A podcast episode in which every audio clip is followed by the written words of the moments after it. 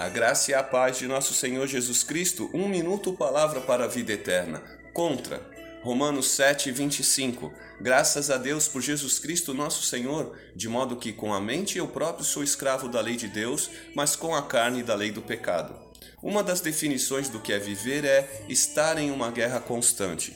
Porém, a pausa, refrigério ou conforto entre as batalhas nos traz muitas vezes a noção de aparente ausência de luta e nos faz esquecer do eminente conflito em nós e à nossa volta. Um desses conflitos está no que é o certo fazer ou como agradar a Deus. Refere-se a modos de conduta e costumes quanto ao que se pode ou não se pode fazer, quanto o que é certo e errado, etc produz controvérsias e deixa nossas mentes em conflito, em dúvidas sobre inúmeros assuntos. O espírito contra a carne e eu contra mim mesmo.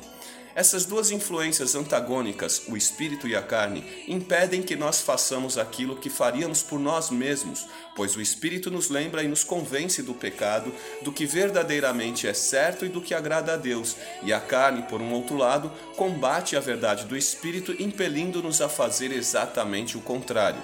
Ou seja, nossa autonomia é limitada, pois ou nos entregamos ao espírito ou às paixões da carne, mas nunca vivemos por nós mesmos. Assim, o espírito e a carne lutam entre si, mas nós lutamos contra nós mesmos para decidir entregar-se a um ou a outro. Lucas 9, 23 Jesus dizia a todos: Se alguém quiser acompanhar-me, negue-se a si mesmo, tome diariamente a sua cruz e siga-me. Deixemos Jesus e o seu Espírito nos conduzir hoje. Amém.